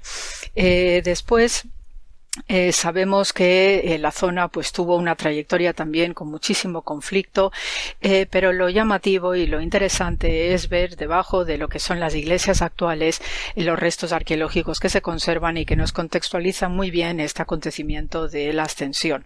Por un lado, no solamente tenemos la iglesia, sino después la labor que, según la tradición piadosa, y esto también le debemos mucho pues al biógrafo de Constantino el Grande, Eusebio de Cesarea, y después, unos pocos años después, a la peregrina hispana Egeria la localización de este punto y de unas veneraciones específicas que se estaban haciendo en este lugar de una forma muy modesta, de una forma muy sencilla, hasta que llega eh, Santa Elena, la gran mamá de Constantino el Grande, y proyecta lo que es la Basílica de Leona. Entonces, esta basílica, pues, eh, se puede ver en la actual iglesia, ¿no? Que lo llevan unas monjitas, las monjitas eh, carmelitas, pues podemos ver cómo eh, conserva todavía el trazado de la Basílica de Santa Elena y cuando uno accede al jardín y ve el pórtico, pues eso, eso coincide precisamente con el atrio de lo que es esta Basílica de Constantino y Santa Elena. Eh, sabemos que eh, mm, esta basílica, por desgracia, pues fue destruida eh, con la llegada de los persas sasánidas que arrasaron todo lo cristiano y también todo lo que quedaba del mundo judío en Tierra Santa. Y después, pues, eh, se levantó de una manera discreta, de una manera pobretona y especialmente en época de los cruzados, donde vuelve a quedar destruida. Y por eso, pues, tenemos dos puntos importantes, la parte que coincide con la basílica y después un punto recordatorio, un monumento simbólico de forma octogonal que donde, donde están representados precisamente dos pies que dice que es el punto exacto exacto donde o desde donde Jesús subió al cielo. Se ve en esta en esta estructura octogonal que tiene pues restos no de la construcción de Constantino y Santa Elena y también restos de la época cruzada y como tal pues se pudo preservar gracias a la construcción próxima de una mezquita que más o menos pudo salvar del deterioro el entorno. Ya después eh, llegando al siglo XIX pues ya sabemos que a lo largo de todo el siglo XIX hay diversas misiones arqueológicas y con ellos también van pues eh, hombres y mujeres de fe y órdenes religiosas que también van reconstruyendo los itinerarios de peregrinación tanto del lado católico como del lado ortodoxo. Y tenemos que la eh, presente iglesia ¿no? de, la, eh, de la Ascensión, pues eh, fue construida en 1874 por una italiana que quedó viuda de un príncipe francés y ella se llamó o se llamaba Aurélie de Bossy, que tenía una especial devoción acerca sobre el Padre Nuestro. Entonces ella pues proyectó esta iglesia y entonces añadió pues este convento para las hermanas carmelitas y así pues fue preservando y especialmente lo llamativo de esta mujer es que detectó la cueva donde Jesús enseñó el Padre Nuestro y ya se estaba preparando para subir al cielo en vida. Entonces ella pues dejó indicado ese punto y ya después a comienzos del siglo XX, pues alrededor de 1920, eh, sabemos que los arqueólogos que ya estaban haciendo un trabajo sostenido y, de verdad eh, serio, ¿no? Desde el punto de vista científico de excavaciones de todo el mundo del Antiguo y el Nuevo Testamento, pues esos arqueólogos eh, también formaron parte de la reconstrucción y de labores de mantenimiento de todo este entorno del Monte de los Olivos. Y entonces eh, eh, siguiendo las instrucciones que dejó esta mujer pues lograron dar con esa cueva y la verdad que eh, fue muy emocionante porque eh, pues mm, se ve cómo se junta no la tradición piadosa peregrina con las indicaciones no que va transmitiéndose de, generación en generación el boca a boca y como los lugareños no esos lugareños anónimos que nunca sabremos cómo se llamaban pero siempre estaban diciendo que aquí sucedía esto aquí sucedía lo otro. Y en este punto de la eh, iglesia basílica de la ascensión pues realmente los datos coinciden.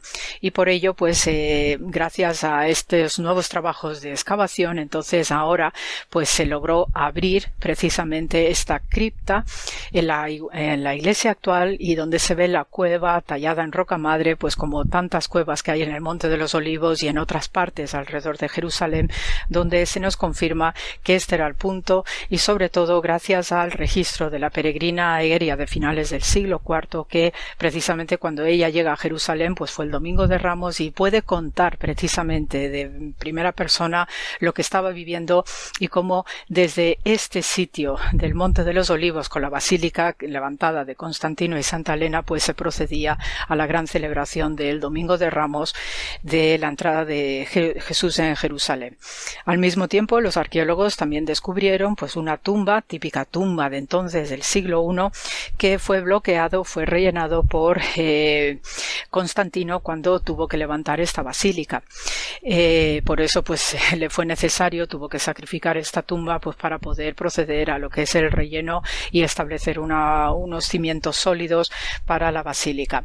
La basílica estaba mirando, su apertura estaba mirando hacia eh, el, el oeste, perdón, estaba mirando hacia el templo de Jerusalén, o lo que quedaba del templo de Jerusalén, que por esas fechas, pues, obviamente no existía, pero lo que sí ya estaba proyectada era la basílica del Santo Sepulcro. Por tanto, tenemos que en lo alto del Monte de los Olivos tenemos mirando hacia el occidente, justo a la entrada de lo que era la basílica de, también de Constantino y Santa Elena del Santo Sepulcro, que miraba hacia el oriente. Por tanto, las dos aperturas, los dos accesos principales se miraban frente a frente, ¿no? Y eso también pues tiene un sentido muy importante, simbólico y sobre todo porque el suelo, eh, la geografía, el urbanismo también tiene un lenguaje sagrado que se puede descifrar a través de esta disciplina maravillosa que es la arqueología bíblica y por tanto lo que eh, la boca abierta no de la entrada del Santo Sepulcro que es el símbolo potentísimo de la resurrección pues va a encontrarse con la otra boca abierta al acceso por el atrio de la Basílica de Eleona en lo alto del Monte de los Olivos donde Jesús asciende al cielo. Así que estos son detalles preciosísimos también para eh, comprender, pues, eh, en primer lugar, parte de mi disciplina y de mi pasión, de cómo hacemos exégesis también con la arqueología, el diseño urbanístico, la arquitectura destinada a fines piadosos y cómo ello también pues, nos sirve para iluminar aún más lo que podemos leer en nuestros textos sagrados. Así que con este programa y por hoy pues eh, ya eh, estamos hablando la semana que viene a propósito de Pentecostés y como siempre pues se os manda muchísimo amor a seguir fuertes y a tirar para adelante que este sol sigue brillándonos encima de todos nosotros como Dios mismo lo hace. Un abrazo muy grande.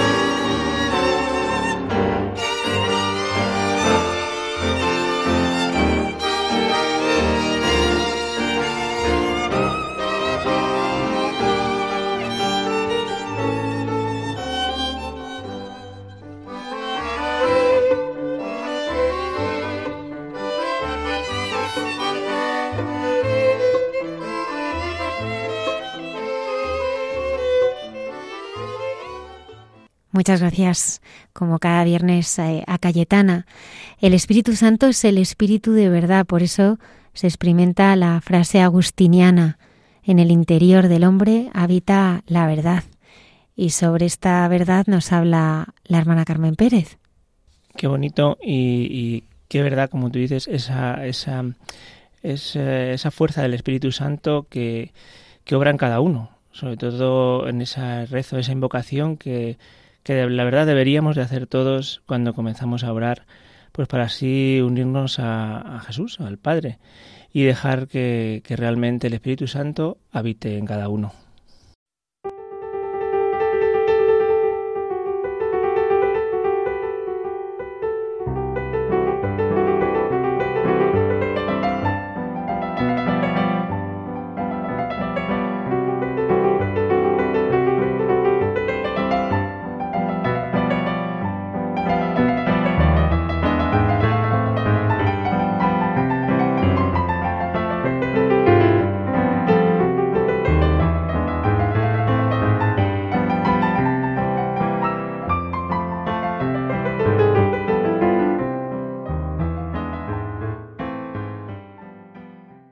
Buenas noches, queridos amigos de Radio María.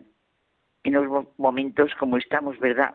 Que todos estamos rezando tantísimo por la paz, cómo necesitamos el don del Espíritu Santo, cómo necesitamos la nueva vida de hijos de Dios por el Espíritu Santo. Por eso José Manuel y yo nos vamos a centrar en este punto. Es que sabemos los cristianos, y es que esta es la gran necesidad del mundo, saberlo y vivirlo, que el fundamento de la paz está en ser hijos, en el Hijo, por el Espíritu Santo, y tener así en el camino de la vida pues la misma seguridad que el niño siente en los brazos de un Padre bueno y omnipotente. Nada puede quitar a los creyentes esta paz, ni siquiera las dificultades y los sufrimientos de la vida. Dice el Papa Francisco que estamos llamados de forma totalmente positiva y activa a vivir una nueva vida que encuentra en la afiliación con Dios su raíz fundamental. Somos iguales en dignidad y respeto por ser hijos de Dios. E hijos de Dios porque nos ha redimido Jesucristo y hemos entrado en esa dignidad a través del bautismo. Es decisivo también para todos nosotros hoy, precisamente hoy, de descubrir la belleza de ser hijos de Dios, ser hermanos y hermanas entre nosotros, porque estamos insertos en Cristo que nos ha redimido. Me viene continuamente ese texto de Santa Teresa que sí tengo grabado en mi corazón. ¿Qué tal os parece que será el aposento a donde un rey tan poderoso, tan sabio, tan limpio, tan lleno de todos los bienes se deleita? no hallo yo cosa con qué comparar la gran hermosura del alma y la gran capacidad. Y verdaderamente, apenas deben llegar nuestros entendimientos, por agudos que fuesen, a comprenderla, así como no pueden llegar a considerar a Dios, pues Él mismo nos creó a su imagen y semejanza. Este es el comienzo de las moradas, empezar con la hermosura y dignidad del ser humano, esa gran capacidad que es lo que va expresando después en la magnífica metáfora del castillo y de sus moradas. Y es que es verdad, Carmen, que hay personas que transmiten, que transmiten algo muy concreto. Unas nos transmiten respeto, honradez, veracidad, profesionalidad, cordialidad, buena intención ante la vida, generosidad. Pensémoslo, ¿eh? pensémoslo bien. ¿No hemos encontrado alguna persona que nos produce al estar con ella paz, consuelo, confianza, descanso o ánimo? Pues mira, esa pregunta que haces creo que nos tenía que llevar también a un ver en nuestro interior. Debe ser que si no la hemos encontrado, no está muy limpio y no somos capaces de ver la luz y la sal. Ven, Espíritu Santo es una oración preciosa que algunos la rezamos nada más comenzar nuestro día y realmente conforta. Como me encantó el otro día oír el Beni Creator en la Universidad Francisco de Vitoria, me encantó. Es fácil comprobarlo. Es la invocación al Espíritu Santo que tanto se reza en la Iglesia, en la que se repite un día y otro lo que es el Espíritu de Dios en nosotros. Es fuente del mayor consuelo, huésped del alma, descanso en el trabajo, brisa en las horas de fuego, Padre amoroso del pobre, luz que penetra las almas. Y es que para el cristiano hablar de Espíritu Santo es hablar del Espíritu que ha sido enviado a nuestro interior a fin de que recibamos la nueva vida como hijos de Dios. Ese Espíritu de nuestro Padre, el Espíritu de Jesucristo en nosotros. El Espíritu Santo es, al fin y al cabo, el Espíritu de la verdad.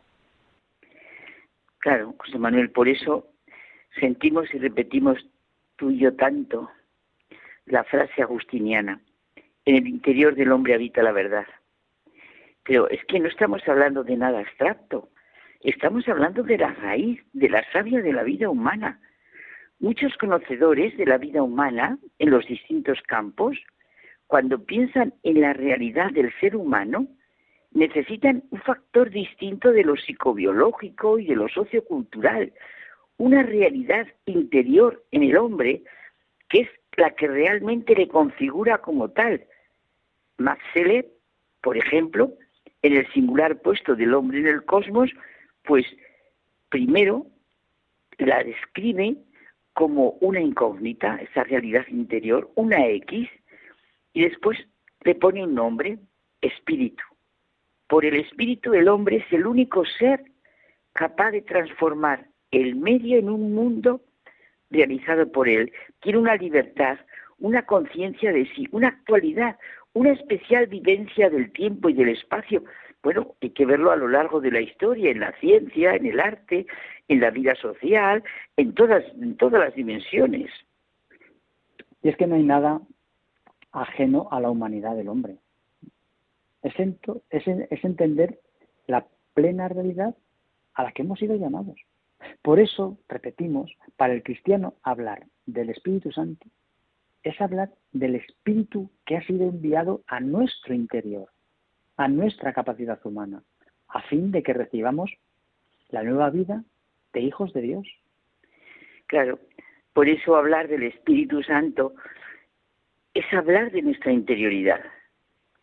¿Puede una persona tener realmente personalidad sin interioridad?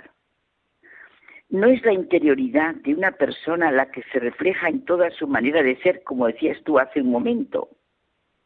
Claro, es que lo que está ante nosotros y lo que está tras nosotros es poco importante. Comparad con lo que reside en nuestro interior, en nosotros mismos. Mira, recuerdo una persona que me hizo sentir algo que, bueno, puede parecer superficial, pero no lo es. Hay personas que realmente son ellas las que llevan el traje, pero hay otras a las que parece que el traje las lleva a ellas. Y esto se puede aplicar a cantidad de aspectos de la vida. En realidad es algo muy serio que expresamos con la frase de qué superficial es esa persona. ¿Cuántos de nosotros hemos experimentado las consecuencias de, entre comillas, las pequeñas cosas? Y eso nos ha llevado a saber que realmente no hay cosas pequeñas como tú y yo comentábamos un día. Tenemos que primero comprender y ver esa, esa luz y sal que tú decías hace un momento. En un momento de paz y serenidad, nos parece que esto es algo elemental y básico en la vida, pero quizá en el día a día es como tenemos que vivirlo. Esta capacidad está dentro, en nuestro interior. Que, Carmen, comprendernos a nosotros mismos y comprender a los otros requiere interioridad. Y realmente no nos conocemos si no es a la luz y en la luz de quien todo lo ha creado y nos ha dado nuestro singular y único puesto en el cosmos. el enfoque de la vida que se nos pide en el Evangelio y desde cualquier psicología real, bueno, antropología realmente humanista es de adentro hacia afuera. Repetimos la experiencia agustiniana. En el interior del hombre habita la verdad. Para eso vino Cristo, derramaré el espíritu de la verdad. El espíritu del Padre está en nuestro corazón. Eso significan los sacramentos, las señales externas que nos entran por los sentidos. El cristianismo es de naturaleza personal y supone el reconocimiento de una providencia particular, de un Dios que dirige su palabra no solo al mundo en general, sino a mí, a cada persona y desde luego sentirlo a mí concretamente y a, ti y al otro, al tú, a todos y cada uno. Es evidente que Dios habla como quiere y se manifiesta como quiere. En la iglesia de Jesucristo es a través de los sacramentos donde se abre el misterio de Dios. Lo que Él quiere y espera de nosotros en nuestra sencilla vida diaria se expresa en los sacramentos, desde el bautismo hasta la unción de los enfermos. Y esto es ser cristiano. Esto es nuestro encuentro personal con Jesucristo se nos expresa a través de los sacramentos. Claro, la encarnación de Cristo, su vida, pasión, muerte y resurrección requieren esta presencia en forma de símbolos materiales que son los sacramentos. De esta manera, ahora en concreto sobre la presencia del Espíritu Santo en el hombre, podemos comprender y abrirnos a esta realidad de que el Hijo volvió al Padre y en su lugar vino el amor eterno por el cual el Padre y el Hijo son y viven. ¿Cómo Jesús de Nazaret vivió entre nosotros? Pues igual que vivió entre nosotros, Jesucristo está en la iglesia y personalmente en cada uno de nosotros con el Espíritu de Dios. Nuestra transformación por el Espíritu de verdad no es nada mágico ni mecánico, forma parte absolutamente de nuestra redención. Es un don personal y como seres libres que somos, es mediante el ejercicio, el trabajo de nuestra fe, esperanza y amor, que podemos vivir realmente como hijos de Dios con la fuerza de su Espíritu. Es que el Espíritu Santo, Carmen, no es una abstracción general, ni una fuerza impersonal.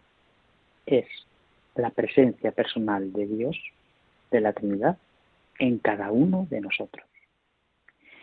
Pues sí, envía Señor tu Espíritu y me renovaré, y se renovará la faz de la tierra.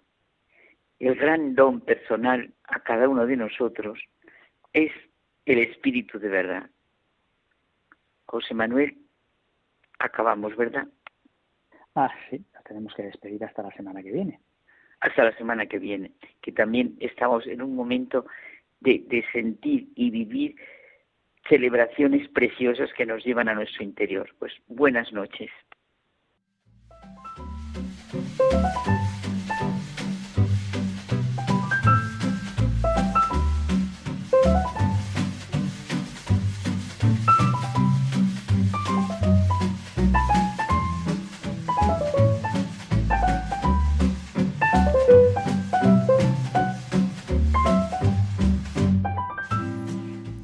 Despedimos ya hasta el próximo programa.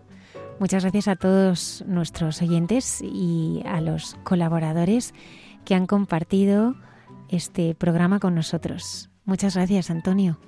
Muchas gracias a ti, muchas gracias a, a todos vosotros y os deseo un feliz domingo de Pentecostés. Hasta la próxima semana.